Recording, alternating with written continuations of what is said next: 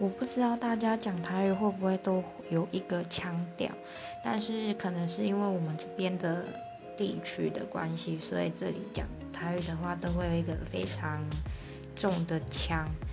所以导致说可能去外县市啊，很多人只要听到你讲台语说哦，我就知道你是哪里人。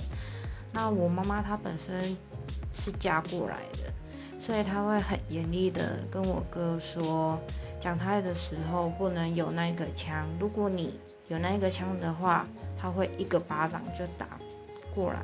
导致说其实我在外县市读书，很多人听到我讲台语都会发现说，哎，你怎么都没有那个枪呢？你是那里人吗？你确定吗？我是啊，因为我妈只要听到那个枪就一个巴掌过来了。